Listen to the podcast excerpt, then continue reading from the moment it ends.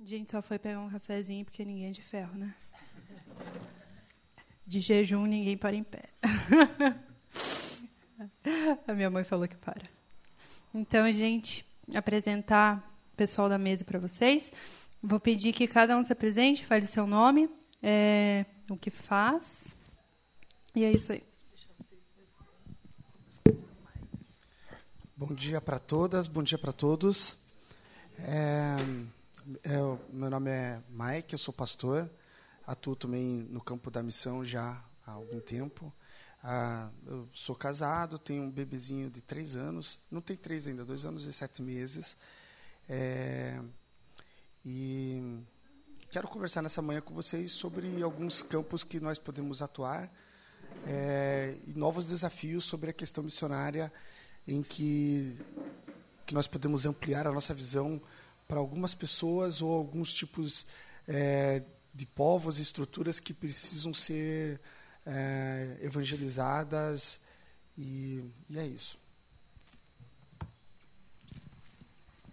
Bom, eu acho que sou a pessoa talvez mais conhecida, William também, né? E meu nome é Maria Cristina, para quem não conhece. Eu não sou missionária engajada em nenhuma é, missão, né? A minha missão é a missão da igreja. É, eu estou nessa igreja já há uns 17 anos aqui, mas eu tenho é, uma caminhada praticamente desde o berço, porque eu sou filha de pastor, cresci dentro da igreja e me afastei um tempo, mas voltei. Então, acho que todo, todo filho de pastor ou todo cristão que nasce em lar cristão, ele acaba sempre dando uma olhadinha lá para fora para ver como é que é e depois descobre que tem que voltar. Então, eu não fugi à regra, fui lá e voltei. E é, hoje, o meu campo missionário sempre foi trabalhar com as pessoas que estão à minha volta, né? Desde a minha família até as pessoas com quem eu trabalho. Bom dia. Também fiquei muito feliz do, do convite da Ju e do Alan. Uh, a gente trabalha junto aqui na, no Luz, né, nos evangelismos, sempre que eu posso eu estou junto com eles. E eu também nasci em um lar evangélico, mas eu conheci a Deus assim de fato com 16 anos. Passei 16 anos da minha vida congregando, sim, em igrejas, mas eu nunca tive experiência, uma experiência com Deus só tipo assim aquela religiosidade, sabe, aquele rito, tradicionalismo. Uh, fiquei um tempo sem congregar e depois tive um encontro assim genuíno com Deus que transformou a minha vida. E hoje, há três anos, eu, eu entendi o chamado integral, estou em missão, uh, fiz alguns cursos em Jocum, uh, uso ela ainda como plataforma, treinamento, ótima ferramenta. E caminho com algumas igrejas, estou ajudando no louvor na CWB Hope, que é a casa de oração. Sempre que posso, ajudo no Luz da Madrugada. E caminho com uma igreja batista de Almirante Tamandaré também. E é isso. Sou o Cadu. Não é uma vez. Alô. Alô. Bom, eu acho que eu sou mais recente aqui. Meu nome é William. Sou bombeiro militar, primeiro sargento no Corpo de Bombeiros há 25 anos já. Sou acostumado a atuar em missões diferentes. Tive a experiência de várias missões por todo o Brasil aí. Missões não tão boas assim mas eu quero falar um pouquinho sobre o comprometimento em uma missão, que no militar isso é muito aparente. O militar tem como objetivo cumprir uma missão. E eu acredito que Jesus, quando nos deu essa missão, deu com a mesma finalidade. Então, eu falei, estou na igreja há sete anos e pouco. Há sete anos eu sou líder de célula nessa igreja. Era líder de célula na igreja batista também. E a ideia aqui é a gente bater um papo mesmo, que seja edificante. Agradeço a Deus pela oportunidade, agradeço ao Ministério de Missões na, na, no convite do, do Felipe. Eu até estranhei eu para o Ministério de Missões, mas vamos lá. A vida é uma missão, não é? É isso. Queria dizer que quem escolheu a galera para estar na mesa aqui foi Jesus. A gente foi só sendo usado e é muito gostoso ver a diversidade que Deus deixou, criou aqui de, né, de pessoas com histórias diferentes, né, panos de fundo diferente, que, que executam a obra de Deus de maneiras diferentes. Então, a gente vai dar início aí à nossa conversa e a nossa ideia é fazer algumas provocações para que vocês vão respondendo. Queria começar perguntando para o Cadu. Ah, primeiro eu vou ler o texto, me perdoe. Por isso que minha esposa sempre caminha do meu lado. Ah, o Missio Day, para preparar o Missio Day desse ano, a gente é, orou ao Senhor para que ele trouxesse um versículo, né? Para que a gente pudesse basear, porque a gente que está querendo quer sempre caminhar sobre a palavra, né? E ele trouxe o, o versículo mais básico possível sobre missão. Eu acho que isso significa muito assim. Deus quer estabelecer fundamentos para nossa comunidade, eu creio. Então eu trouxe Mateus 28, a grande comissão. Mateus 28, 18. Jesus, aproximando-se, falou-lhes, dizendo: Toda autoridade foi-me dada no céu e na terra. Ide, portanto, fazei discípulos de todas as nações, batizando-os em nome do Pai, do Filho e do Espírito Santo, ensinando-os a guardar todas as coisas que vos tenho ordenado. Eis que estou convosco todos os dias até a consumação do século. É, a gente quer deixar esse texto como base para as perguntas que a gente vai fazer. É, e nós vamos começar fazendo as perguntas para a mesa, mas no final a gente vai abrir para perguntas também é, do, do público. Então vão, né, enquanto a gente está aqui conversando, se vier alguma pergunta, se vocês quiserem fazer alguma consideração no final, vocês vão poder fazer, beleza? Cadu, como pergunta para um missionário de chamada integral, de, de Okun, que já viajou o mundo aí, é, fazer missão é só para quem tem chamado, missionário? É, Charles Spurgeon ele usa uma frase: ou você é um, um missionário ou você é um impostor, né? Eu creio que o chamado missionário é para todos. Todos têm um campo missionário, né? Muitos aqui têm um campo que eu nunca vou atingir, né? Uma área de esfera que eu nunca vou atingir. Talvez seja educação, o trabalho de vocês no governo. É uma área que talvez eu como um missionário, tipo assim, que vai evangelizar em bar, na rua, não vou atingir. Mas você como um missionário, você vai atingir essa área. E com certeza o chamado missionário é para todo todo cristão, né? É, queria perguntar para Cristina se você tem algum testemunho é, nesse sentido de não sendo uma missionária integral ter é, tido a oportunidade de evangelizar pessoas e, e compartilhar da palavra e levar para Jesus. É, com certeza. Eu me lembro de uma situação que é bem, foi bem marcante para mim, porque na fase de mãe de três crianças pequenininhas, eu pensava, meu Deus, eu não tenho tempo nem para ler a Bíblia nem para orar direito, porque é um chorando, outro correndo, um que cai, e coisas de rotina de uma casa. E o meu marido é uma pessoa extremamente é, expansivo, né? todo mundo conhece João Carlos e sabe como ele funciona. E um belo dia ele chegou em casa e me disse assim: Olha, semana que vem vem um casal de amigos que ele chamava de amigos, mas era uma pessoa que ele tinha conhecido há bem pouco tempo. Eles vão ficar hospedados na nossa casa. Nessa época a gente morava em Florianópolis, todo mundo queria conhecer Florianópolis, então ele levava todo mundo para dentro de casa, né? E ele mesmo não conhecia bem a família. E eu pensei, meu Deus, sozinha, ele viajando, e eu com três crianças e vou receber um casal.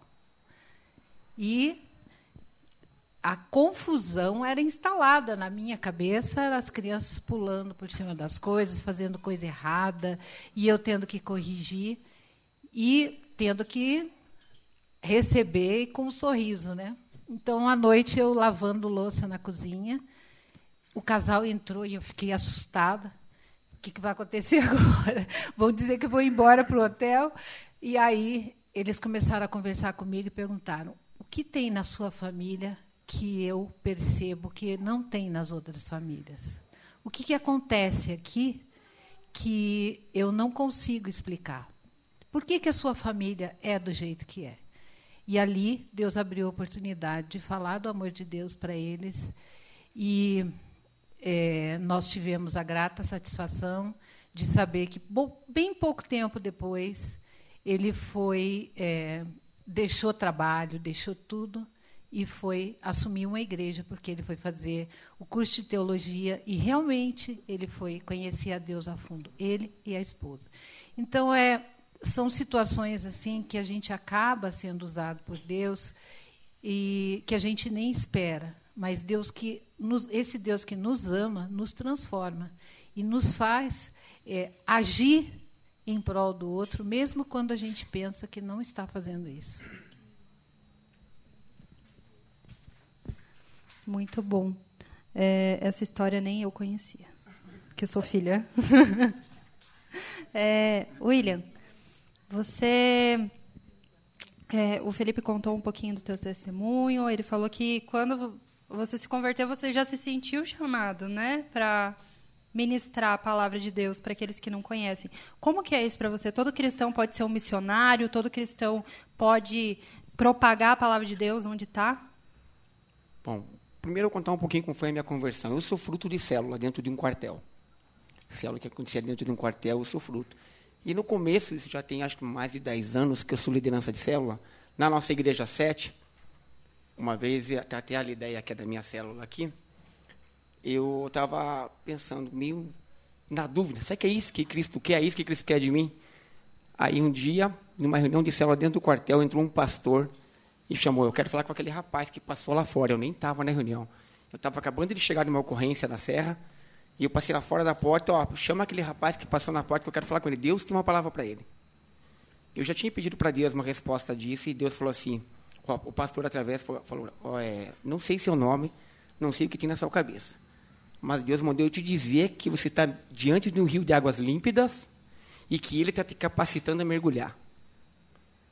A partir desse momento, virei líder de célula numa igreja batista. Aí, como estou há sete anos na nossa, eu já estou há sete anos como líder de célula na nossa igreja, e eu entendo isso como um chamado de Deus para líder de célula. Não digo como missionário, porque missionário é uma coisa que sai do seu lugar. Na líder de célula, Deus encaminha, mas é parecido com isso. Eu penso que, como eu falei, eu sou militar há 25 anos, eu tenho 40 e faço 49. A metade da minha vida foi militar, fui disciplinado a cumprir missão que, se, alguém, se tem alguém, alguém que já foi militar que sabe do que eu estou falando.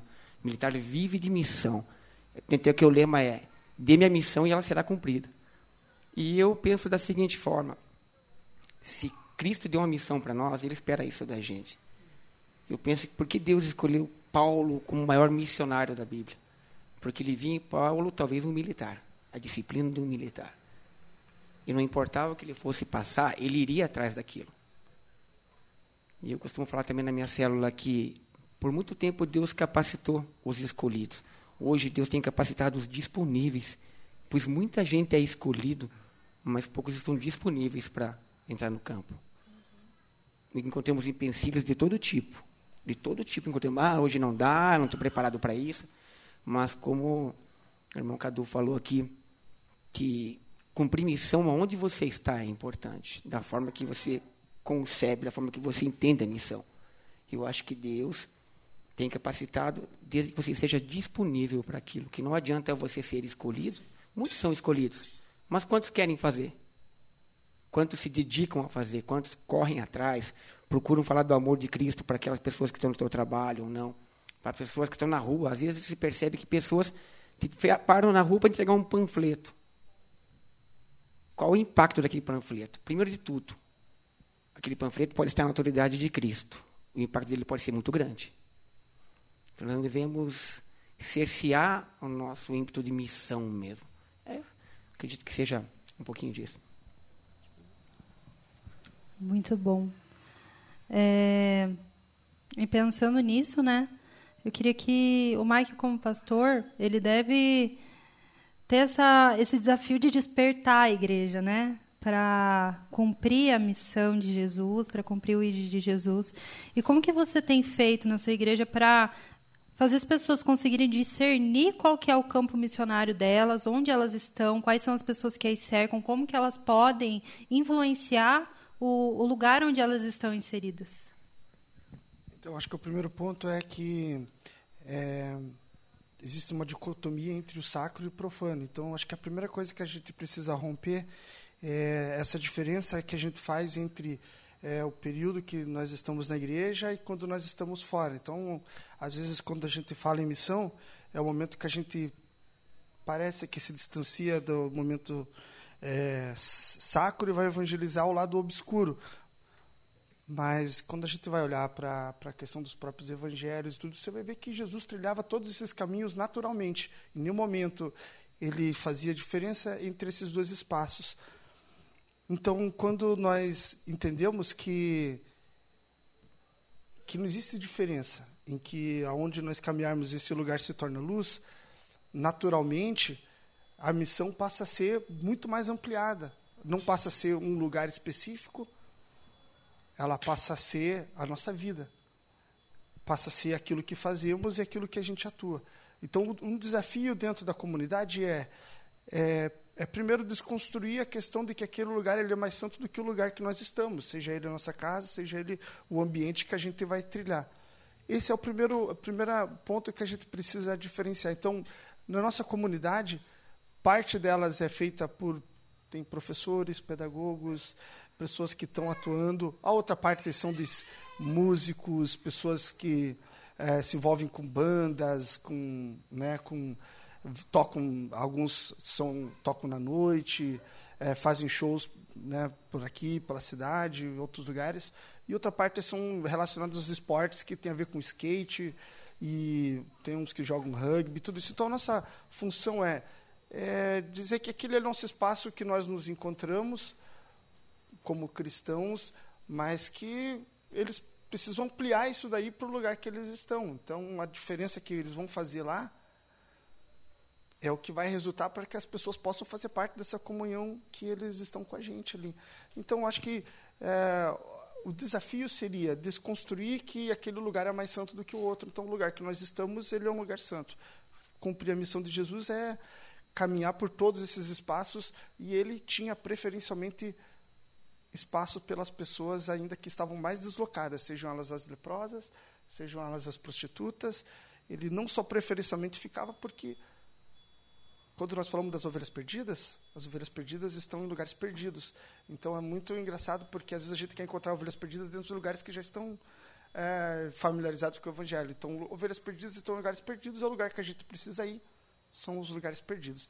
Sempre lembrando de fazer essa. É, não diferenciar o sacro do profano.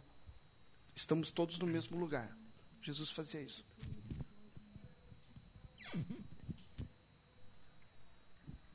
William, você tem. Queria saber das suas experiências lá no Corpo de Bombeiro.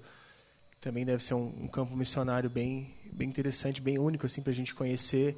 Você teria alguma experiência para compartilhar com a gente? Assim, você foi chegaram em você lá, né? Através do, do campo, assim. E, o que, e, e, depois que você foi alcançado, como é que foi para você lá, estar tá lá naquele, naquele ambiente? Se você tem alguma experiência nesse sentido também, compartilhar de lá. Bom, eu tive em Brumadinho, passei alguns dias lá. Foi uma experiência, até estava comentando com a irmã, é uma experiência que transcende as imagens, porque é um, a presença do local, ela, ela traz emoções bem diferentes de que você vê uma imagem pela TV. Você vê aquelas comunidades passando por toda aquela situação. E uma coisa que eu achei muito impactante lá foi o fato do, de pessoas voluntárias. E muitos missionários de igrejas, muitos envolvidos com ministérios em igrejas, e que o trabalho que eles escolheram para evangelizar, o trabalho que eles escolheram com missões, foi muito impactante para as pessoas que talvez não conheciam Jesus. Por exemplo, a igreja batista pegava todas as nossas roupas, lavava. Passava a noite inteira lavando uniformes e roupas para entregar no outro dia limpo. E quando eles entregavam, eles entregavam com um bilhetinho. Jesus te ama, você está aqui porque é uma missão de Jesus. Todos os bilhetes com esse intuito de evangelizar, de falar do amor de Cristo. Então, a forma que eles encontraram de evangelizar, a forma que eles encontraram de, de fazer missões foi muito interessante. As pessoas que lá estavam também todos as, os carros, as nossas viaturas, todos tinham bilhete pendurado no para-brisa, bilhetes de incentivo, os colégios, as crianças. é, vinham orar pela gente, nós passávamos, as pessoas vinham orar pela gente, tinha pastores, tinha padres, lógico, tinha várias, várias doutrinas que vinham orar conosco, tinha toda manhã tinha um momento ecumênico, que era um momento com louvor, com oração, às vezes era um pastor, às vezes era um padre, independente. Mas eu acredito que tudo isso era uma forma de missão. E se Deus te dá essa condição, te abre essas portas, te coloca nesse campo, porque tudo é um campo missionário. Onde nós estamos é um campo missionário. Alguns são mais fáceis, outros são mais difíceis, outros estão próximos, outros estão longe, mas é um campo missionário. Então a gente tem que aproveitar o que Deus nos deu. O dom que Deus nos deu de falar de Cristo, de falar da forma que você entende. Muitas vezes você pode falar, puxa, mas eu sou. não sei nem o que falar. Então dê um abraço, diga que é de Cristo, você está resolvendo. Não é assim? Você não precisa falar para demonstrar o amor de Cristo. E não precisa você falar para fazer missões também. Porque as pessoas vão querer saber por que, que você é diferente. Você é dif o teu abraço é diferente. O abraço de Cristo deveria ser diferente. Porque ele abraçava as pessoas, mudava a volta dele. E foi muito bom, foi muito bom isso. Até uma coisa que eu estava até com os meus filhos até se impactaram foi com a ministração do Juninho, que ele falou que Cristo era suficiente Hoje de manhã, ontem de manhã, o Bruninho falou assim: Pai, Cristo é suficiente. Que ele estava no culto, veja umas crianças, elas prestam atenção. Meu piazinho tem 11 anos de idade. E ele falou: Não, pai, Cristo é suficiente para tudo. Porque o Juninho falou no culto de manhã. Então, às vezes, falar o amor de Deus, por mais que você ache que não vai funcionar, não existe. Palavra de Deus basta, Cristo é suficiente. E a palavra de Deus restaura e faz com que as pessoas entendam, por mais que talvez elas não queiram, por mais que elas se rebelem contra aquilo, por mais que elas sejam se, se resistam àquele amor, mas a palavra de Deus com autoridade ela impacta. E é isso que o pessoal fazia lá, da forma deles.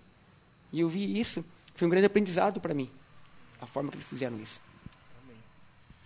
Cristina, é, eu creio que na, na área da educação também ela gera fortes testemunhos assim né nesse sentido. E a gente vive num contexto bem específico bem forte né onde a, a cultura do mundo está cada vez é, mais antagônica ao que ao que Jesus apresenta na Bíblia como a cultura do reino de Deus.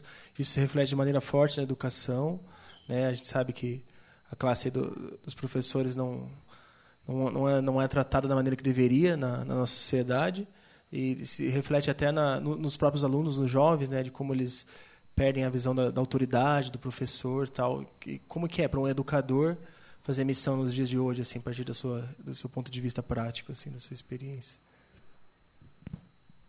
Bom, eu acho que é um desafio constante, né? Porque eu hoje estou fora de sala de aula, mas eu é, estive por quase 30 anos em sala de aula.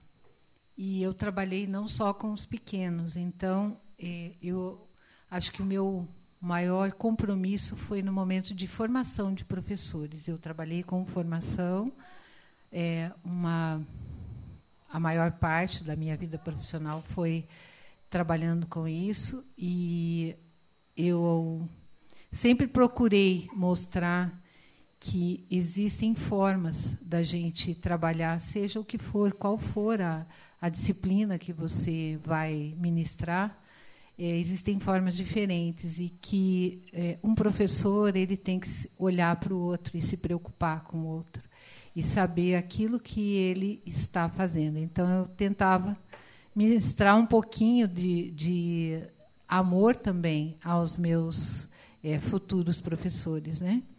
E falar para eles que eles eram responsáveis por fazer diferença na vida dos seus alunos.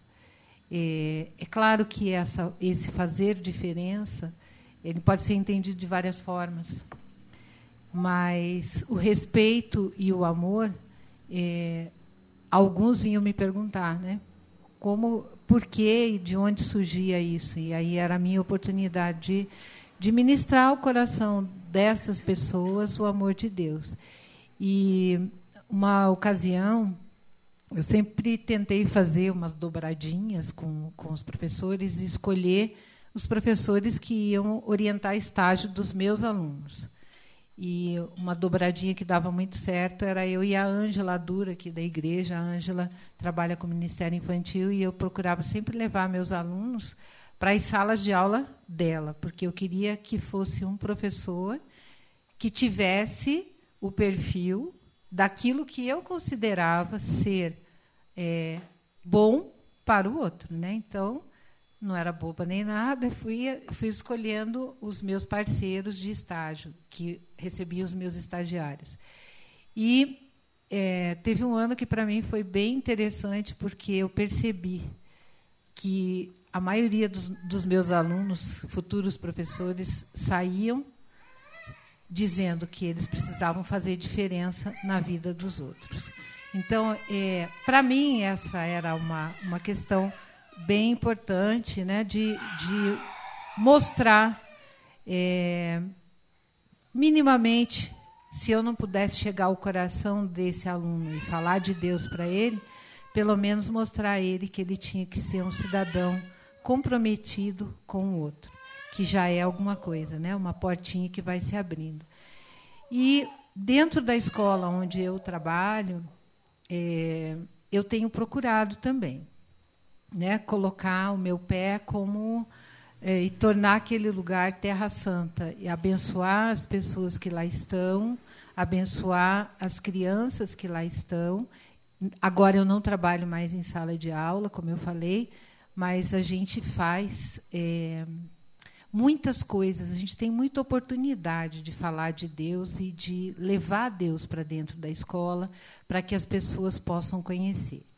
E é, acho que faz uns três ou quatro anos, eu consegui, com a graça de Deus, montar uma, uma semana cultural dentro da escola e eu consegui levar, eh, montar 20 oficinas. Dessas 20 oficinas, 15 eram, todos os ministrantes eram cristãos, estavam vinculados a uma igreja, professavam a fé cristã e foram para lá com o intuito de louvar a Deus, de abençoar vidas.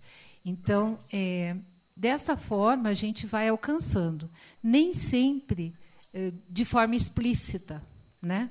mas sempre de forma é, implícita. No, no, trabalho que a gente faz, a gente leva Jesus e a gente apresenta Jesus através das nossas vidas.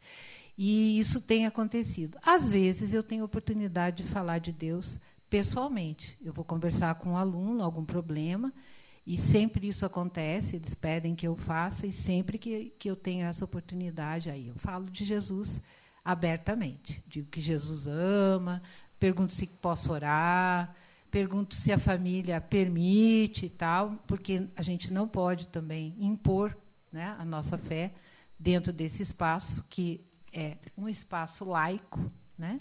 mas a gente pode, e nunca tive problema, nunca tive problema de abençoar ninguém. Muito bom, muito legal. É, vamos fechar essa parte da para fechar essa parte sobre missão do ponto de vista mais individual, né? Queria perguntar para o Cadu, sei que o Cadu já foi para Moçambique, sei que o Cadu já foi para a Índia, mas eu sei que o Cadu não perde a oportunidade de falar de Jesus para quem passa na frente dele no dia a dia, assim, né? É, ele está tá sempre de olhos abertos aí como é que é essa postura de você estar tá com a anteninha ligada, aproveitando as oportunidades, e como que você foi despertado para isso, assim, para não só quando você sabe que, ah, eu fui para uma missão, estou enviado, não, no dia a dia mesmo, né? Porque não é um, não é um trabalho, né? É um, é um estilo de vida, né, cara? É, com certeza eu creio, creio que é um estilo de vida, sim, mas eu vejo que, que o nosso chamado, eu vejo muito como meu chamado evangelístico de realmente pregar a palavra, de falar de Jesus mesmo, é, se liga muito como eu conhecia Deus. É, é muito vinculado com o meu testemunho. Eu, nesse tempo que eu fiquei fora da igreja, minha família toda cristã, eu virei baterista de uma banda de rock. Me envolvi com droga, com várias, várias coisas assim. E eu tive um encontro com Deus. Eu simplesmente, num dos ensaios, pessoas dançando, pessoas bebendo, e eu comecei a sentir a presença de Deus naquele lugar, e ela foi me envolvendo, e eu ouvi Deus falando comigo. Tanto que até na cidade onde eu me converti, eu sou tido como louco, o cara que ouviu a voz de Deus. Eu me converti com 16 anos. Eu tinha 16 anos lá e eu saí. Vocês não ouviram? Deus falou comigo. E ele falou: o propósito que eu tenho para ti é maior que esse. Sabe? O propósito, eu tenho um propósito E eu ouvi propósito e eu comecei a entender que foi Deus falando comigo e eu saí daquele lugar falando que Deus tinha falado comigo, saí da banda, comecei a ter uma busca individual por Deus, assim, comecei a ler a Bíblia, comecei a orar. Eu lembro que era dia das mães, falei: "Mãe, vou te dar um presente". Ela falou: "O quê? Vou ir para a igreja". E daí comecei a congregar, né? Comecei a entender o que Deus queria.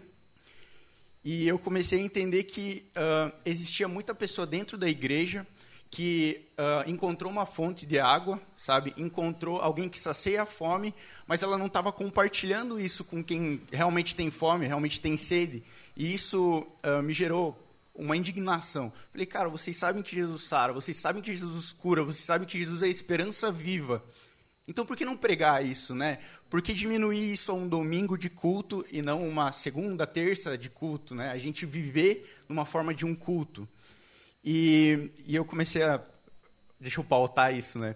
Uh, ali, Moisés, quando estava no Egito, né? Ele, ele viu o povo sendo escravizado. Isso gerou uma indignação nele, sabe? E isso estava totalmente ligado ao chamado dele.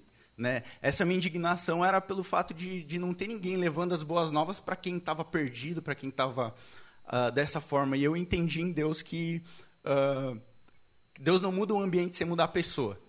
Né? E eu comecei a perceber que Deus estava uh, me mudando para que eu pudesse mudar ambientes. E até aconteceu, eu tenho um testemunho ali, eu estava numa base da Jocum, e a base orava muito para fechar um bar. o bar era na frente da base, era um bar que ia até de madrugada fazendo barulho, bagunça, festa. Os alunos tinham que dormir, descansar 10 horas, né? E, e o bar lá. E, galera, vamos orar aqui para fechar esse bar. E e a gente começou um movimento chamado Curujão. Dava 11 horas a gente ia para o bar. Ia evangelizar no bar, né? E, e evangelizava no bar e eu fui para uma viagem missionária para o Amazonas e acabou morrendo esse movimento evangelístico. E Mas eu comecei a perceber que não foi em vão, sabe? Porque chegou um cara armado lá no bar, enquanto a gente estava em missão, ele descarregou uma arma, ele matou duas pessoas e feriu três pessoas tinha testemunho de pessoas ligando, falando, cara, eu estava indo para o bar e eu entendi como se alguém falasse dentro de mim que era para mim ir para a igreja. Eu fui para a igreja naquele dia. E, e, e, a gente ficava, nossa, cara, esse bar fechou, abriu uma hamburgueria depois de dois anos, a gente voltou a fazer um trabalho evangelístico na hamburgueria. Uh, vida missionária é meio assim, na área financeira é meio complicado, né? Eu estava sem dinheiro para comer fora de hora. A gente chegou para evangelizar na hamburgueria, o dono da hamburgueria foi para casa, no outro dia chamou a gente. Cara, Deus falou comigo. Eu estava no carro e Deus falou comigo. Eu falei, sério, como foi isso? A partir de hoje vocês têm hambúrguer grátis e eu quero, eu quero culto aqui na segunda-feira. e eu falei, nossa, que loucura, sabe? A gente queria fechar aquele lugar. A gente queria orar para Deus vir e fechar. Mas, na verdade, o que Deus muitas vezes quer é transformar a gente para que a gente venha ser transformadores de circunstância, né? Para que a gente, a gente venha mudar os ambientes. E esse, essa hamburgueria fechou, ele entendeu de fechar. E esses dias, eu não congrego no bola, mas eu fui numa conferência e eu encontrei um cara que era do bar lá. E tava ele e a mãe dele, e eu falei, nossa, vale a pena, sabe? Vale a pena. E, e é isso que, que tem me movido, sabe? Entender que vale a pena, entender que nossa vida, nosso culto a Deus não é apenas no domingo, né? O domingo é o ápice da nossa vida, sabe? O domingo é quando a gente está com os irmãos, está contando o testemunho que o que Deus fez durante a nossa semana. Mas na segunda-feira a gente deve estar tá em chamas, a gente deve estar tá realmente sedentos, né? E, e eu creio que é isso, sabe? Eu creio que é isso. A nossa vida, a nossa vida é confessional, a nossa vida é devocional e a nossa vida é missional, né? A gente automaticamente a gente é missionário, a gente é testemunha de Cristo, né? A gente vai na igreja no domingo, mas não vive a palavra na segunda sabe? Já é um testemunho. Você não precisa abrir a boca, a pessoa vai falar, cara, ele fala tanto de amor, tanto de amor, enche a boca para falar de amor, mas não vive esse amor. Né? Eu creio que é uma coisa que a gente deve entender. É, é justamente isso. As nossas atitudes tá realmente alinhadas com o que Deus fala na palavra dele. Amém. Amém. Amém. A gente vai partir agora. a gente estava fazendo perguntas num nível individual, assim, né, sobre como fazer missão no seu dia a dia, como você é cada um despertado. E agora a gente vai refletir um pouquinho sobre ser igreja, né? Eu queria abrir a pergunta aí para quem quisesse responder. É, sobre puxando o gancho disso que o Cadu estava falando, desse amor que acompanha a gente no dia a dia, como ser igreja nesse sentido, quais as características de uma igreja que discipula, que caminha junto, que vai atrás do perdido. Eu... Manda ver, Mike. Você já olhou para mim, eu é você acho, mesmo. eu acho que ser igreja é ter essa influência, é, principalmente é, na sociedade. Uma das coisas que está acontecendo, que a gente pode observar e que chama, chama muito a nossa atenção, é que o número de. Ah, o evangelho hoje tem crescido no nosso país. Então, nós temos aí. Nosso país está caminhando para quase 40% de evangélicos nos próximos 10 a 20 anos, nós vamos caminhar para 60% de evangélicos. Talvez a nossa pergunta como igreja seria é, que nessa mesma proporção que o evangelho está crescendo como igreja, é, nós temos uma desigualdade também que está crescendo. Nós temos também, ao mesmo tempo, nós, a gente vai ver que talvez a, a criminalidade aumentou, a corrupção aumentou, a mesma proporção do crescimento de evangélicos hoje também a, a gente tem o mesmo caminho de desigualdade acontecendo. É uma coisa que nós precisamos chamar atenção. Porque o evangelho que nós temos falado precisa gerar uma transformação como igreja. Se o número de evangélicos está crescendo, a desigualdade está crescendo, talvez nós precisamos nos atentar para o evangelho que nós estamos falando de que talvez a gente tenha falado mais do que agido da forma como ele tem. Então talvez é essa, esse talvez seja o ponto de como igreja, é, que níveis de influência nós estamos querendo oferecer? Em que campos de influência nós estamos oferecendo? Porque em tese teria que ser diferente. O evangelho está crescendo, a desigualdade vai diminuindo, nosso país vai ficando melhor. Então eu acho que como igreja, o nosso desafio hoje é tentar olhar para o evangelho e tentar perceber aonde nós acertamos e onde nós erramos. Eu sou muito grato porque nós chegamos aqui, porque essa igreja se estabeleceu aqui. Porque com a ajuda de todos os irmãos aqui, o evangelho chegou até a gente. Nós temos irmãos mais velhos que nos trouxeram o evangelho. Hoje nós estamos começando e com muita humildade nós estamos começando a tirar esse caminho missionário. Mas eu sei que é, eu sei que nós precisamos olhar para tudo isso que, que tudo que nossos irmãos aqui trouxeram, olhar para frente, começar a ver é, para que caminhos nós precisamos tomar ou, ou, onde nós podemos acertar como igreja. Talvez um, um retorno para um evangelho mais inclusivo, um evangelho mais pautado no amor, talvez observar o que nos afasta de outros irmãos,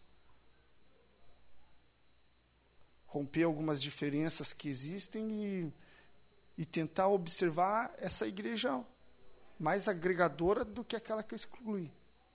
Porque, né, não quero me não, não quero prorrogar muito, mas é, talvez observar é, criar mais pontes do que coisas que nos afastam, obstáculos. Pontes que vão trilhar caminhos até diferentes daqueles que a gente acha que está certo. E a gente só vai entender o que tem do outro lado dessa ponte quando a gente talvez caminhar e observar lá, porque senão a gente vai ficar de um lado e nunca vai observar. Tem coisas que a gente só ouviu falar, mas ainda não foi lá. E eu acho que o, desafio da igreja hoje restabelecer pontes, como Cristo restabelecia com os marginalizados. Eu nem estou falando só de, vamos agregar todos, todas as pessoas afastadas, criar essas pontes para que a gente possa alcançar. Eu acho que esse é o grande desafio, como igreja. Mãe, você pode dar um exemplo assim bem prático disso que você falou, de uma experiência Por exemplo, eu faço um trabalho é, estabelecer pontos. Por exemplo, né, é, a igreja se afastou muito. Tem um, é, tem um desafio na, nas cartas ali para frente dos evangelhos que Jesus nos é, que o evangelho nos convida para lembrar dos presos, né? É, hoje o trabalho feito com presos é a gente tem um afastamento muito grande com eles. Nós temos que lembrar que Jesus foi preso raras igrejas que chegam nesses lugares. As únicas que chegam são é, tem algumas igrejas que conseguem entrar. Mas hoje nós se distanciamos e, e a gente nem questiona o que fez ele chegar ali. Existe uma estrutura que fez com que o, o preso entre lá dentro. Mas veja, eu criei um. Eu, aqui tem o presídio, a, o presídio de segurança PCE, Piraquara. É, os presos ficam muito ociosos lá dentro. Ninguém visita eles, eles já são condenados. E um, um, um colega meu me chamou para ir lá falar o que, que eu podia oferecer lá para eles, lá dentro da prisão. Né? Eu não conhecia muito o sistema prisional, comecei a conhecer, sistema complicadíssimo, problema de Estado. Mas eu vi que tinha um pátio, que eu tinha os meninos lá da igreja que sabiam grafitar e alguns andavam de skate. Falei, bom, então nós vamos entrar lá e vamos grafitar o presídio. Porque tinha uma. Porque, porque no dia de visita, dia de visita, as crianças ficam. É, ficam ali, um, é um espaço muito grande, são 1.800 presos capacidade é para 800, tem mais de 1.800. Ficam, é, aquilo ali é uma estufa humana. E essas crianças, e as crianças chegavam e aquele lugar todo embolorado, branco. Eu falei, bom, as crianças não têm nada a ver com essa situação. O que nós podemos oferecer é pelo menos decorar esse lugar e deixar eles mais, preparados. Então, fui com eles. É, um projeto se chamava Skating Prison, que é nós entrávamos com, com nossas ferramentas, com skate, com grafite, e nós passamos o dia inteiro ensinando os presos.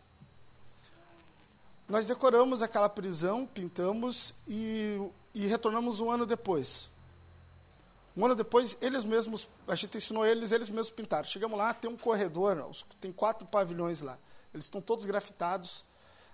É, as crianças gostaram tanto porque daí o que, que aconteceu? O chefe de segurança me chamou porque as crianças estavam começando a gostar muito da prisão porque achavam que o lugar estava muito bonito. Aí, aí eu tive que levar um outro grupo de grafiteiros para desmontar um pouco porque ficou muito produzido. Eles mesmos decoraram, existe até hoje. É, nós concorremos a um prêmio chamado Prêmio Inovari, oferecido pela, é, pelo é, o, o Ministério Público, os juízes e tudo. Está lá concorrendo esse ano. Ah, mas foi, um, foi uma. Eu estou falando de uma ação de nove pessoas. Eu fui lá, olhei, chamei uns amigos e a gente foi lá. É, quando o Inovari foi lá fazer a avaliação, eles perguntaram assim: quantas pessoas foram afetadas por esse tipo de projeto? Eu falei: eu não sei. Se nós temos dois mil presos, todos eles têm que passar nesse corredor.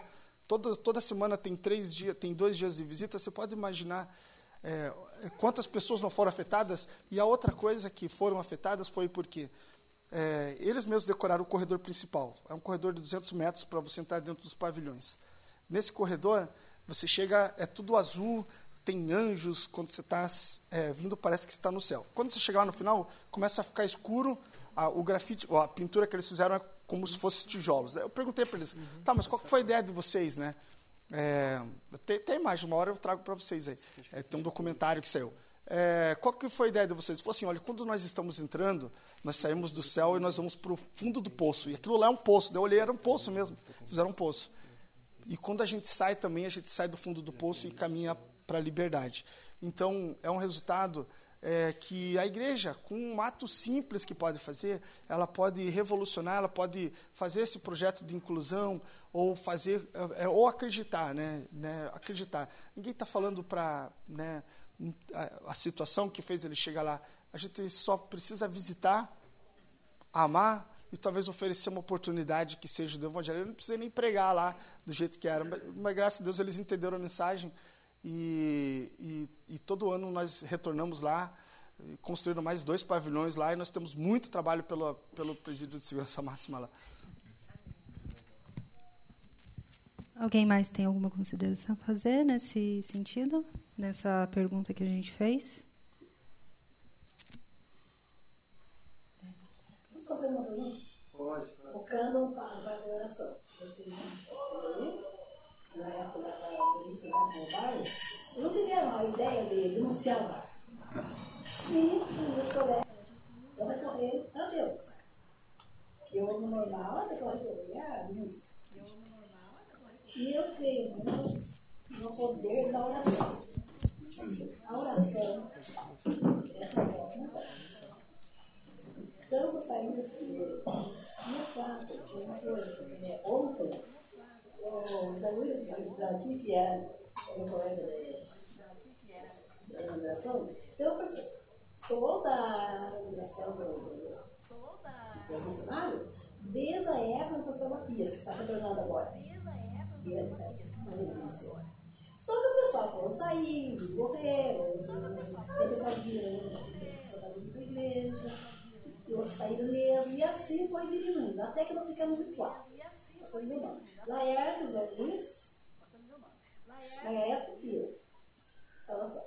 Aí eu com problema de saúde, sempre, porque eu moro perto, mas subi aqui, e no inverno, por exemplo, a concentração, no inverno, problema sério, de manhã não precisa andar. Então, cheguei aquele frio, podia fazer falta, mas eu falo que eu não sou dentro mesmo. Quando eu sou dentro. Só que eu estou viajando. Estou viajando, viajo muito. O que aconteceu foi que no inverno agora, fiquei bom período doente, fiquei com minhas pernas muito ruins, que nem na igreja eu não estava vindo, principalmente durante a manhã, que era frio. Porque isso eu sentava e não conseguia voltar. Eu trabalho. Diante disso, eu fiquei, acho que desde junho, depois em agosto, eu vi, morei, né?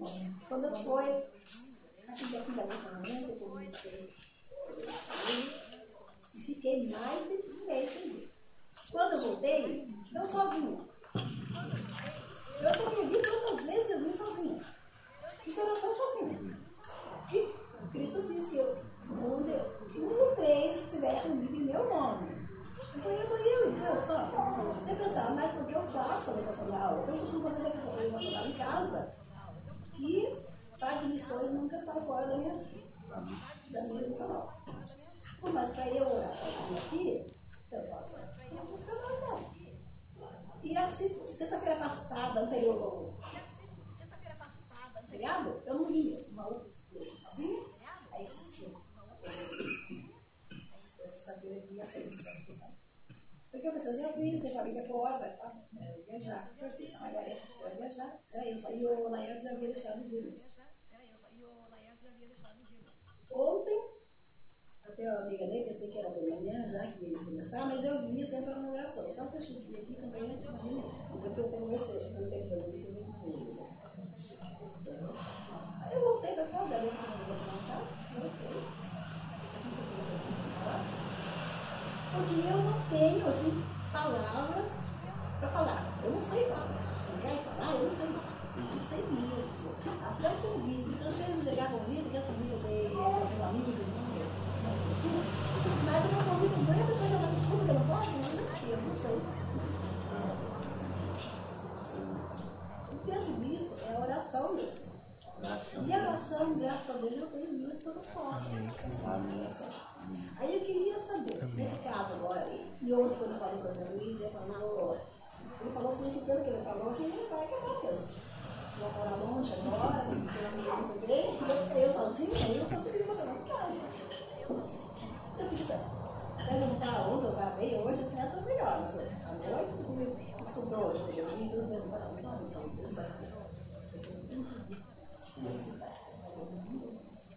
Amém. A. Diante disso, eu fiquei super nervosa não saber da nossa administração dos funcionários. Vai acabar agora?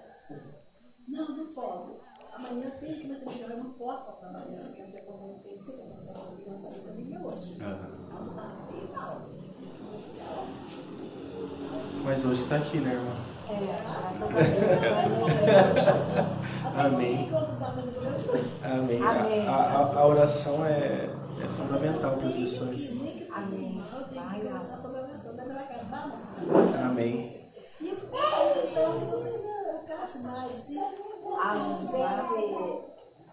E engajar a, a oração.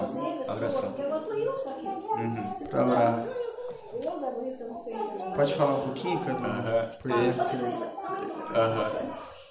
Eu sempre na minha reunião com o missionário, quando eu soube que o Felipe estava envolvido com a grupo, eu não sei o que saiu da do grupo, Sim. Isso já é uma resposta à oração. Pedindo que a nossa igreja, que nós como igreja, possamos fazer diferença no Ordem. Amém. Que a igreja não fique. Já, já tem um resultado aqui, já está tendo luz, né? Que eu templo não seja. Se Deus colocou aqui, naquela época, claro, não existia, mas o lago da morte existia, que existia, era totalmente diferente. Irmã. Se Deus colocou a igreja aqui, é porque ele Tem- sabia tem um propósito. que o dia ia precisar da igreja. Nós. Sim, com certeza. E que esse templo não fique apenas como um monumento bonito, Amém. já perguntaram. Amém, Jesus. Onde que a, a feirinha que tem uma igreja muito bonita, a igreja mais bonita do. Isso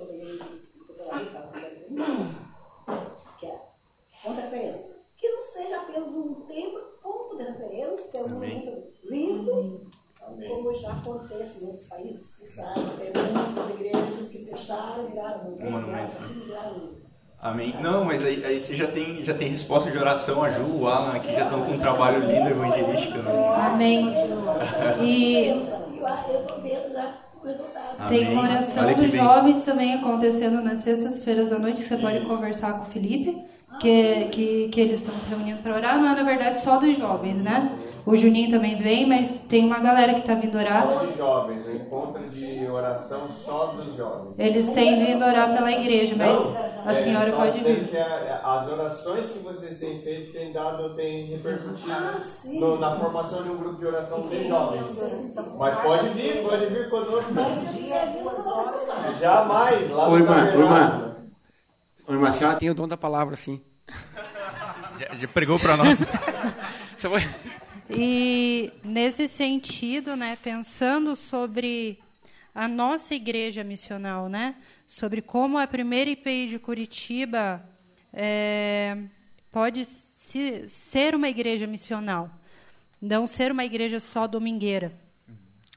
É, a gente quer abrir aqui com uma pergunta se a igreja está preparada para a entrada para receber pessoas imperfeitas. Ah, tem, tem uma passagem, que é a passagem. é, o título é Filho Pródigo, mas eu creio que essa passagem está mais vinculada ao filho que ficou em casa, né, do que o filho que saiu. Quando o pródigo retorna, o, o filho que ficou ele fica indignado, porque muitas vezes para a gente que está aqui dentro, a gente acha que está fazendo algo para Deus quando a nossa mentalidade deve ser que a gente faz tudo em forma de gratidão, porque a gente recebeu de Deus. E enquanto é, seria para a gente receber de braços abertos, muitas vezes a gente não consegue isso, né? Justamente por a gente ter ficado em casa e parecer os filhos mais bonitos, né? Para nós muitas vezes se torna difícil. O que eu vejo mesmo é a primeira pregação de Jesus que ele fala arrependei-vos, seria a mudança de mentalidade.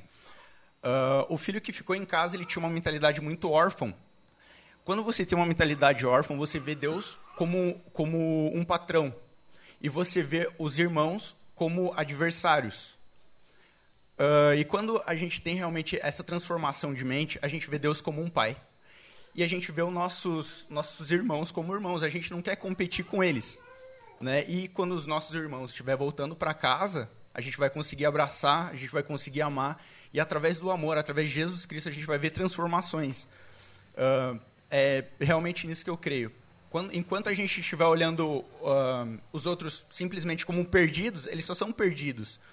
Mas eu desafio muitas vezes as pessoas a olhar os perdidos como futuros irmãos. Sabe? A gente olhar os outros, nossa, eles, eles, eles podem ser futuros irmãos, né? O que Deus pode fazer na vida dele? E algo que Deus tem me desafiado muito ultimamente é o discipulado. Eu trabalho já com evangelismo tem um tempo, assim, e, e eu estou aprendendo, né? Eu sou um novo convertido, faz pouco tempo, e Deus me desafiou muito ao discipulado. Eu fiz um, um- a gente fez, organizou e fez um evangelismo aqui no Largo. Ah, eu, eu até estava desanimado, converso para vocês. A gente marcou o evangelismo quando viu tinha um carnaval aqui. E, e- e eu falei, não era para ter um carnaval aqui. E rolando um carnaval, aquela bagunça, o pessoal que estava comigo dispersou e eu falei, o que aconteceu? Sabe, muitas vezes a gente pensa que foge do nosso controle, mas nunca é para estar no nosso controle, mas no controle de Deus. Reuni o pessoal bem aqui, eu ainda, eu ainda não conheci o Luz. Reuni o pessoal bem aqui na esquina e ministrei uma palavra que Deus tinha dado para mim, né? E eu falei que muitas vezes a gente deixa se influenciar pela circunstância, mas na verdade a gente não pode deixar. Depois essa palavra parece que fluiu assim de uma forma, eu falei, caraca, Deus está aqui, sabe? E, e nesse dia eu conheci um cara que que que estava ali, a gente evangelizou, foi a primeira vez que ele tinha fumado maconha. E ele estava muito louco assim e tal. Uh, acabei levando ele para casa e a gente fez amizade. E ontem o nosso irmão que estava falando sobre discipulado, ele fala assim que uh, muitas vezes não é olhar com discipulado, mas é fazer um amigo que você vai acrescentar na vida dele, você vai crescer também. Faz o que uns seis, sete meses que eu estou andando com o Cezão, que eu conheci nesse evangelismo, seis, sete meses. E final de semana ele estava ministrando a minha vida, sabe? Encontrei ele aqui, estava com dificuldades e hoje ele ministrou na minha vida, sabe? E através do discipulado, uh, ele abriu portas, assim. Eu já preguei para os amigos dele, uh, ele reunia a galera em casa, assim, para chamar lá para fazer louvor. Eu falei, olha que porta, sabe? Através de uma pessoa, de um discipulado, foi abrindo um campo, e abrindo um campo, e abrindo um campo. E eu achei isso incrível, sabe? E o quanto Deus tem se manifestado, sabe? Assim, uh, muitas vezes a gente quer defender a nossa fé com debates, né? A gente quer defender a fé, mas na verdade a gente, quando a gente começa a viver a fé, a gente tem menos debate, mais testemunho. E Jesus falou: "Vocês serão minhas testemunhas e não meus advogados", né? E, e é muito louco quando você se torna uma testemunha de Jesus, você vê as coisas acontecer. Uma amiga desse Cezão uh, apareceu no, olha, que doideira. Uh, ele reuniu a galera, a gente estava ministrando na casa dele e eu estava indo para Moçambique eu fiquei no Ministério do Uber para levantar uma grana para mim conseguir pagar pagar a passagem e faltava cento e poucos reais, uma passagem daqui até São Paulo. E uma moça, ela me seguia no Instagram, ela estava ali. Aí do nada ela saiu e me mandou uma mensagem, vem aqui fora. Aí eu fui lá fora e ela estava com dinheiro. Ela falou, assim, de Deus te dar esse dinheiro, mas eu estou passando por isso, por isso, por isso. Falou, bati o carro, estou devendo 13 mil eu fui diagnosticada com câncer, meu marido morreu, minha filha está se envolvendo com droga, tipo, a vida assim. Eu falei, nossa, e eu quero que você ore por mim. E daí nisso chegou o pessoal no portão, chamei, vamos orar aqui por ela. A gente orou por ela, voltei de Moçambique agora há pouco tempo, estava saindo da casa do Cezão, lá parou o carro apavorado assim, desceu com os diagnósticos, fui curada do câncer, não sei o que. Eu falei, nossa, isso é Deus, sabe? E, e a experiência que ele está tendo, sabe, no discipulado, que ele está crescendo em Deus, é, é incrível. A mãe dele já está servindo numa igreja, cozinhando para criança, e ela nem congregava, sabe? E eu acho que isso é importante, né? O evangelismo é muito importante, mas Deus nos convida para uma coisa mais profunda, que é o discipulado, né? Gastar tempo, né? gastar, gastar bala, e isso é importante na igreja hoje, como uma igreja missional, né? Você olhar o, os perdidos como futuros irmãos. Isso é importante. Cristina, você tem alguma coisa para contribuir? É, eu acho que essa provocação vem para mim. É, a gente, eu, eu penso que nós, igreja, e, e aí eu não falo, é, falo nós e me incluo, e acho que é uma coisa que nós precisamos pensar mesmo, essa mudança de mentalidade. Porque se a gente quer ser uma igreja missionária, a gente tem que estar preparado para aquilo que Deus quer fazer e quem Ele quer trazer, né? Porque nós somos pessoas muito parecidas, a gente tem o mesmo linguajar, a gente costuma até ter vidas parecidas, né?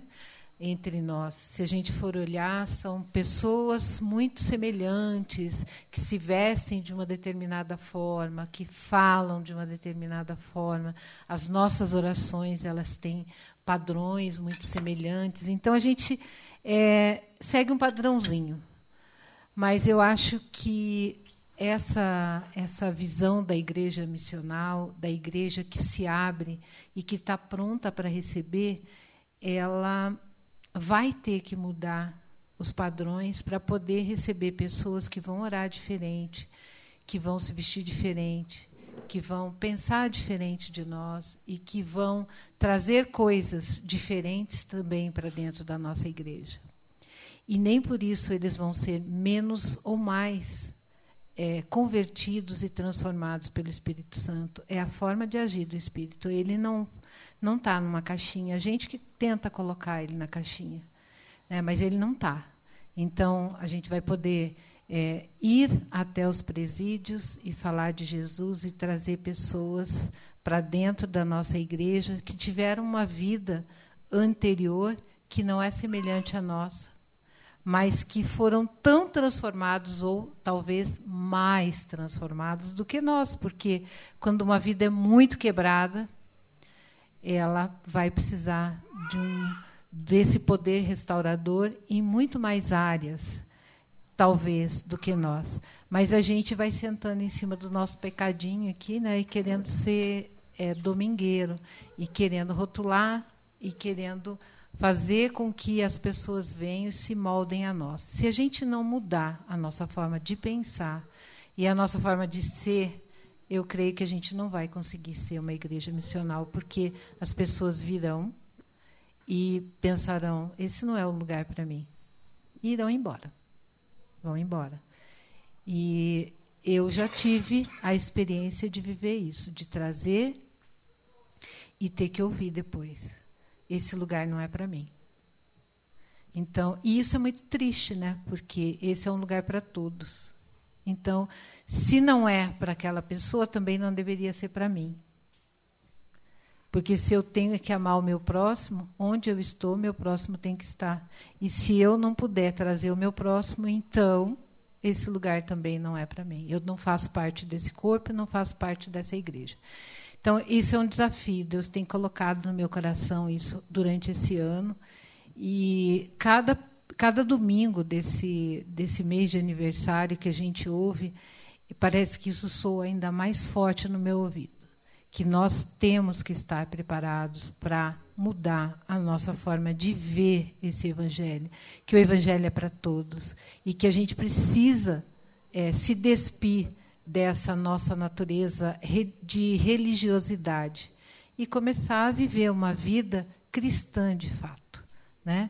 Ser cristão é, de, de domingo a domingo e não ser cristão. A gente tem que virar shopping, né? abrir de domingo a domingo e não ser cristão só no domingo. Porque o domingueiro, a gente sabe que é fácil ser domingueiro, né? É, é, é, uma musiquinha até da nossa, da minha época de juventude, né? Não ser domingueira, mas a gente tem muito essa essa coisa. Então, é, vamos ter gente tatuada, né, Mike? Da cabeça aos pés, vamos ter gente é, com piercing, vamos ter gente que matou, vamos ter gente que roubou, vamos ter gente que. Eu não fiz isso, mas Jesus ama a todos, né? É só contar uma experiência que a gente teve com Luz da Madrugada. É, foi o Cadu ainda que viveu essa experiência, vou cantar por ele. a gente vem aqui é, toda última sexta-feira do mês evangelizar no Largo da Ordem. É, e tem punks que ficam ali na, na escadaria da, da Igreja Católica. E o Cadu teve uma experiência junto com, com mais duas pessoas, eram três, né? É, de evangelizar esses punks e assim virou um culto.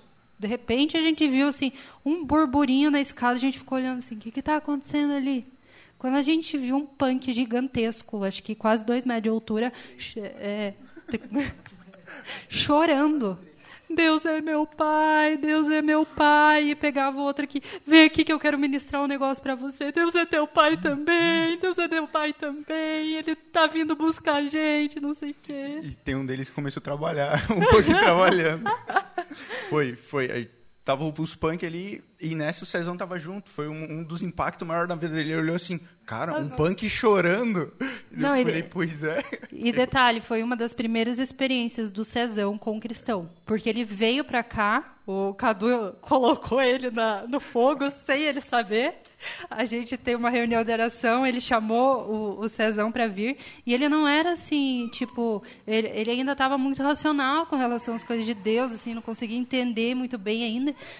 E a gente orou por ele, e naquele dia veio um, uma quebra, né, Cadu? Foi um divisor de águas na vida dele. E o, e o menino veio como ele estava, do jeito que ele estava, para um evangelismo.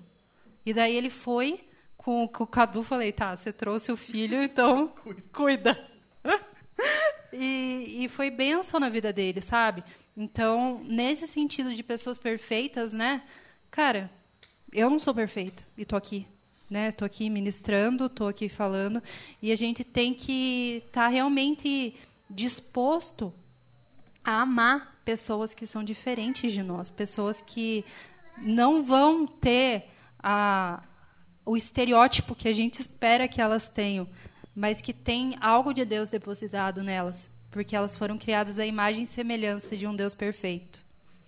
Eu, eu tive uma experiência aqui, eu costumo frequentar o culto da noite. E eu trabalho muito com suicidas, sou negociador de suicidas. Todos os meus serviços, todos os dias, nós temos pessoas que tendem a cometer suicídio. Eu estava no culto da noite, que vocês que frequentam, que vocês sabem que o Largo da Ordem à noite é um pouquinho exaltado, e entrou um senhor na igreja com uma faca no pescoço, no culto da noite, aqui na nossa igreja. E deitou lá na frente com a faca no pescoço. O pastor Cristo estava ministrando enquanto o culto rolava me ajoelhei dele, comecei a conversar com ele. Quando ele menos lhe viu, eu tirei a faca da mão dele, no culto da noite. E ele sentou na igreja e ficou até o final.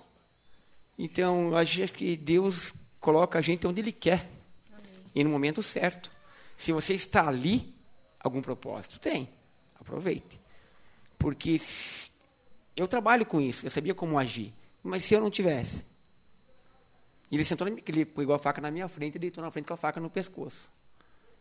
Quando o Cris olhou do, do, do púlpito, olhou assim, ele com a faca, tentando tirar a faca dele, ele, ele continuou ministrando e começou a orar e, e vacilou na faca que eu peguei. Dentro da nossa igreja. Então, ninguém. Então eu digo que a igreja está aberta, a igreja está aberta e deve estar aberta. Para todo tipo de pessoa, deve estar aberta. Amém. Só fazer um comentário, não é qualquer um que consegue tirar uma faca de uma pessoa, né? Para ver como Deus usa toda a ferramenta que a gente tem, né? O irmão é militar, é bombeiro, com certeza fez com técnica, fez sem machucar o, o, o homem, o rapaz, e Deus usa as ferramentas que a gente tem. É, e, a, e a coragem, né? E a gente já vai indo para o encerramento dessa parte da manhã, eu queria só que cada um deixasse um recadinho, assim, né? É, diante de tudo isso que a gente conversou sobre como ser discípulo, sobre o chamado de ser para todo mundo, sobre como chegar onde ninguém chega para levar o evangelho e agora uma perspectiva de igreja, tá? Voltando de lá para cá, começando pelo William de novo, assim, para deixar um, uma mensagem final sobre como a gente é, pode ajudar a igreja a se desenvolver e amadurecer na, na missão, na visão, missionária também. Bom, a primeira coisa que eu quero falar hoje, ser igreja é o foco principal. Mas eu tive um pastor, um tempo atrás, que ele falava que o sonho dele era montar uma tenda e cada um levar a sua cadeira, para que as pessoas tenham a igreja. Nós precisamos pertencer à IPIC. Nós temos que ter essa igreja, não é estar na igreja. E esse pastor fala, por que a cadeira, pastor? Porque a pessoa sabe que a cadeira dele vai ter o nome dele, ele faz parte daquela igreja, ele tem aquela igreja. E nós precisamos vestir a camisa da IPIC. Ser a igreja, a igreja de Cristo Senhor, é importantíssimo.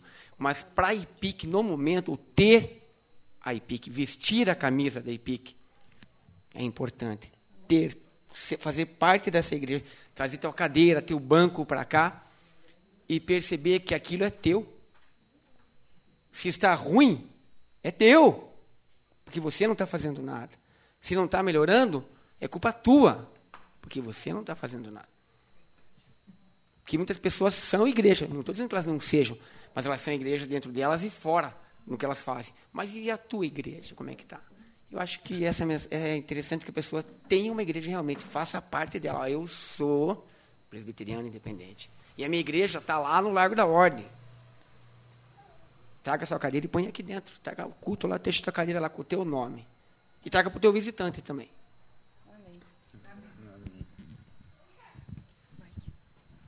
Uh, Jesus, Jesus fala que, que, de nós fluirão rios de águas vivas.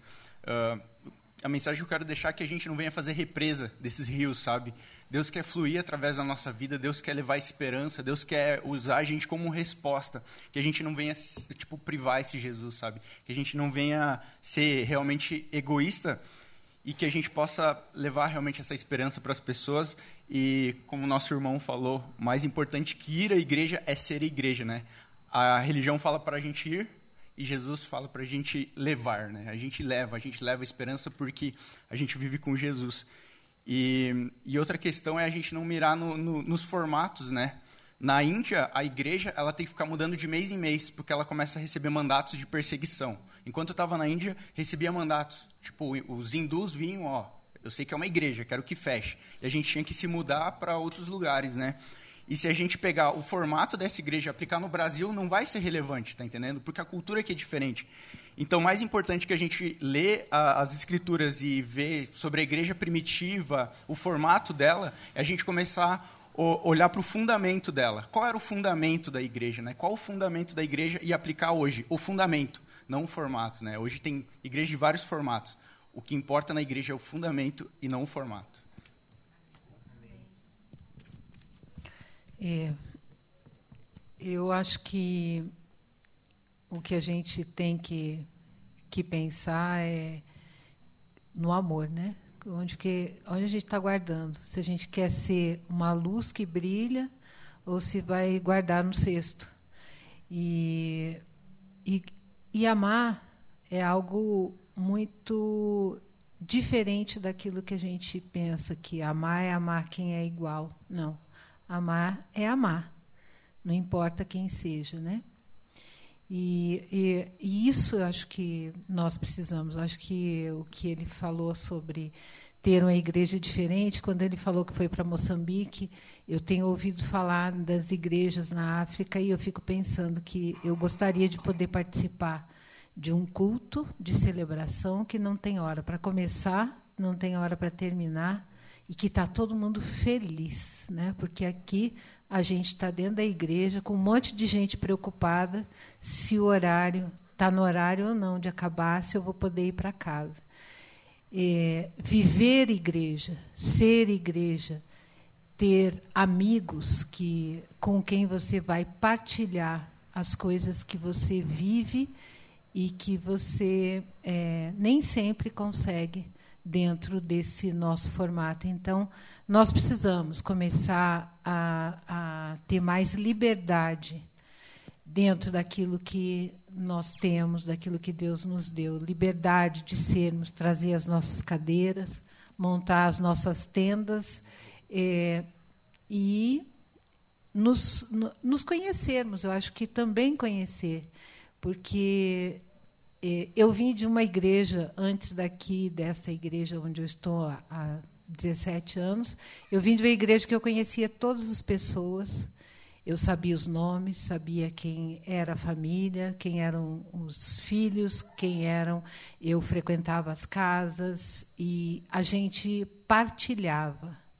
E nós partilhamos pouco. Eu acho que nós precisamos partilhar mais. A gente precisa ser igreja na essência daquilo que é a palavra ser igreja, né? Porque como que eu posso ser corpo se o meu dedo dói e o outro não sente, né? É, eu acho que o nosso desafio hoje é, esses dias eu acho que tava tava lembrando, né, que tem um hoje a gente tem é, café que é descafeinado. A gente tem leite que não é leite, né? Ele é, é sem lactose. É, é, às vezes tem uma bolacha que não é uma bolacha, né? E a gente tem hoje o evangelho sem cruz. Porque a gente quer seguir uma parte dele, mas não quer se comprometer com todo o evangelho. E eu acho que o, o, o desafio nosso vai caminhar sempre no sentido do amor, porque odiar é fácil. Odiar, a gente está todo. Aparece todo momento, aparece pessoas para a gente odiar, todo momento. Você acorda de manhã, sai nas, na rua, vezes tem uma situação que vai fazer, odiar é fácil no trânsito. O grande desafio nosso é amar. Você pergunta, olha, o que, que, que, você ama bastante? É um, é um desafio nosso. E Jesus ama as pessoas que talvez até a gente odeia. Na verdade, esse é o evangelho, que Jesus ama as pessoas que a gente odeia. E eu acho que o nosso desafio, quando a gente fala aqui, é, é para a gente ampliar o nosso espaço. Eu, talvez o desejo é, é, incluir todo mundo, talvez num momento aconteça tudo isso, mas a gente pode dar passos pequenos, né? E, e veja, a, a, igreja ela fica num, num tanto central, mas num estado de é, vulnerabilidade necessariamente a gente não quer fazer um e vamos colocar todo mundo aqui dentro. Talvez parece que é isso, mas eu acho que os, os, projetos que são criados ao redor daqui, eles vão dar muito mais, vão dar resultados fantásticos, como esse projeto que tem na frente. Talvez não precisa né, é, orar para que Deus dê estratégias, necessárias para que a gente possa atuar, para que todos estejam em segurança aqui dentro também. Né? Porque às vezes tem muita gente que fala, não, vamos levar todo mundo lá dentro.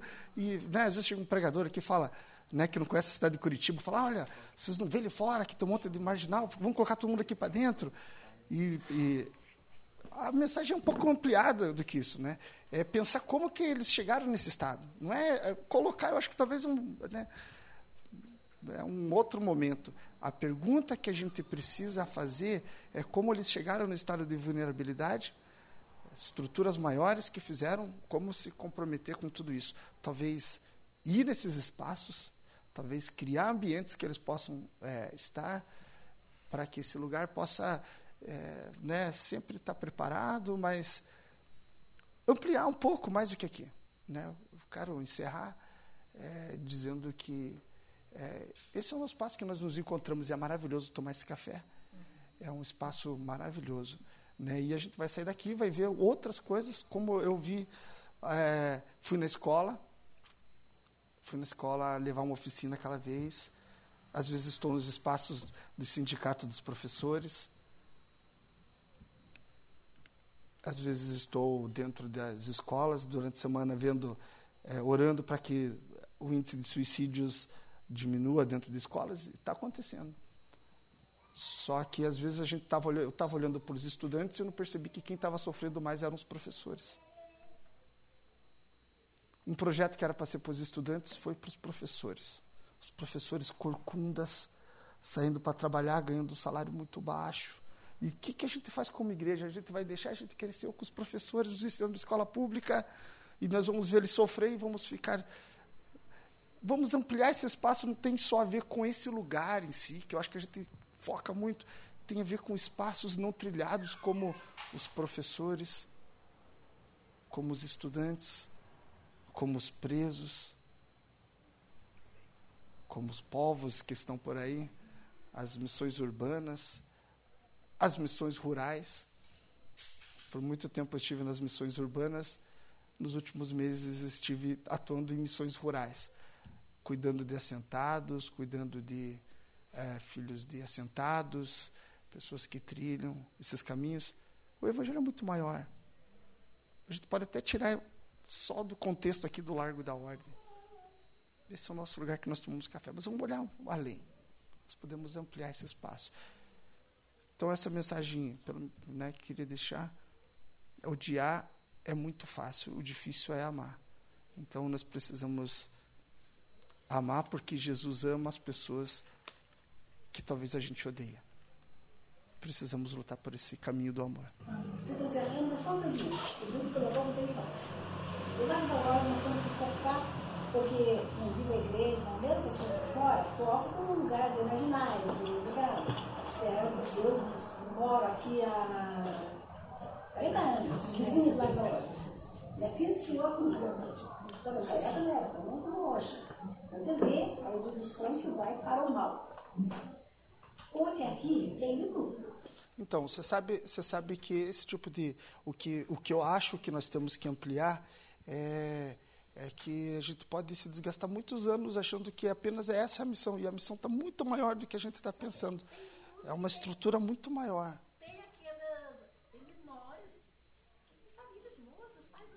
Então, você sabe qual é a nossa função nesse tipo de coisa? É acionar talvez os poderes é, poderes públicos que eles têm muita força para atuar nesse tipo de situação, porque é, a gente tem que o evangelho é um evangelho de risco, é, mas existem coisas que o poder público ele pode atuar com muito mais força.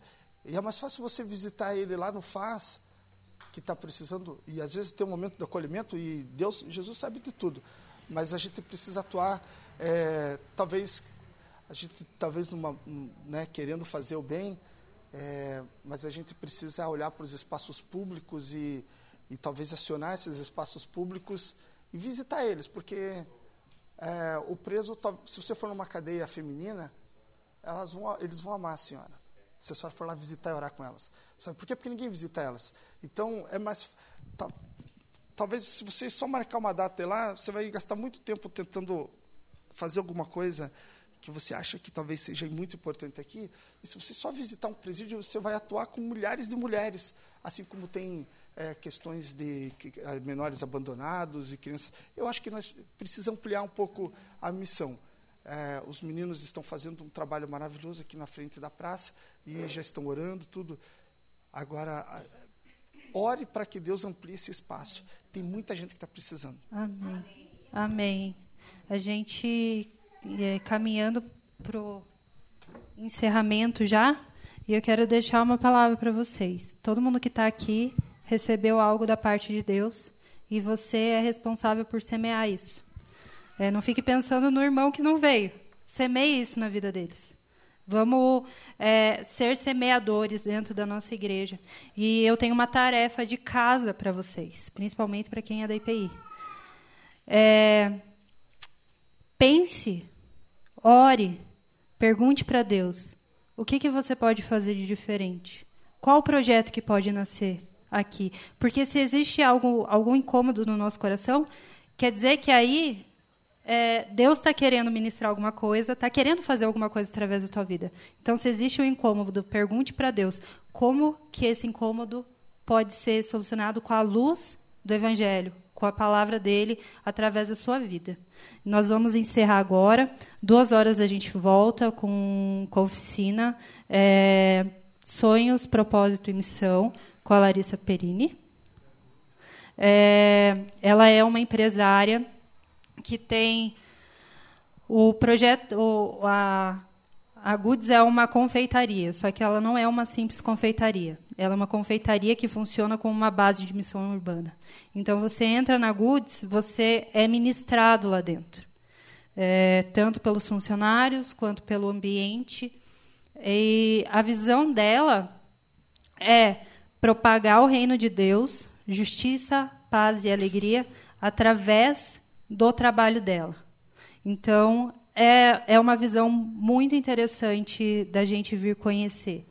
A segunda oficina que a gente vai ter à tarde vai ser do Marcelo Bittencourt, falando sobre é, quando a igreja encontra o mundo, choque cultural.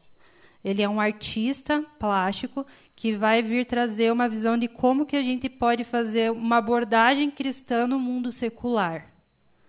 É, e a última oficina que a gente vai ter vai ser uma oficina de evangelismo, justamente para quem não sabe o que falar quando vai evangelizar, quando encontra alguém que não é cristão. Então, é, é algo que vai ser prático para a igreja e é, é justamente com o intuito de destravar a gente, sabe? Destravar algumas chavinhas para a gente poder cumprir a missão. Tirar a mentirinha de que a gente não sabe falar de Jesus. Tirar a mentirinha que vem na nossa cabeça falando que a gente não tem palavra para entregar para o irmão. Porque isso é mentira, porque todo mundo que está aqui tem o Espírito Santo. E se tem o Espírito Santo, flui em Deus. Então, é, a gente fez isso justamente pensando na igreja, em auxiliar a igreja a, a isso. E à noite a gente vai ter o culto evangelístico aqui na porta do templo histórico, voltado para o Largo da Ordem.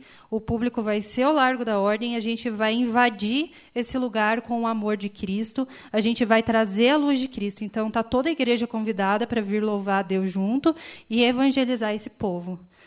E amanhã encerramento com a pregação do Maurício Cunha no culto da manhã. Beleza, galera? À noite aqui? 8 horas da noite. O culto evangelístico vai ser às 8 e a oficina vai ser às 6. Ok? Quero agradecer muito a todos vocês que participaram da mesa. Foi muito bom ouvir vocês, aquilo que vocês para compartilhar. É, é rico demais ver a multiforme graça de Deus se manifestando, porque pessoas tão diferentes trouxeram é, coisas tão é, é, similares, né? Porque é o amor de Cristo que, que flui de vocês. E a gente, eu acredito que todo mundo que está aqui conseguiu aproveitar, né? Conseguiu tirar lições dessas coisas que vocês trouxeram e continua influindo em Deus.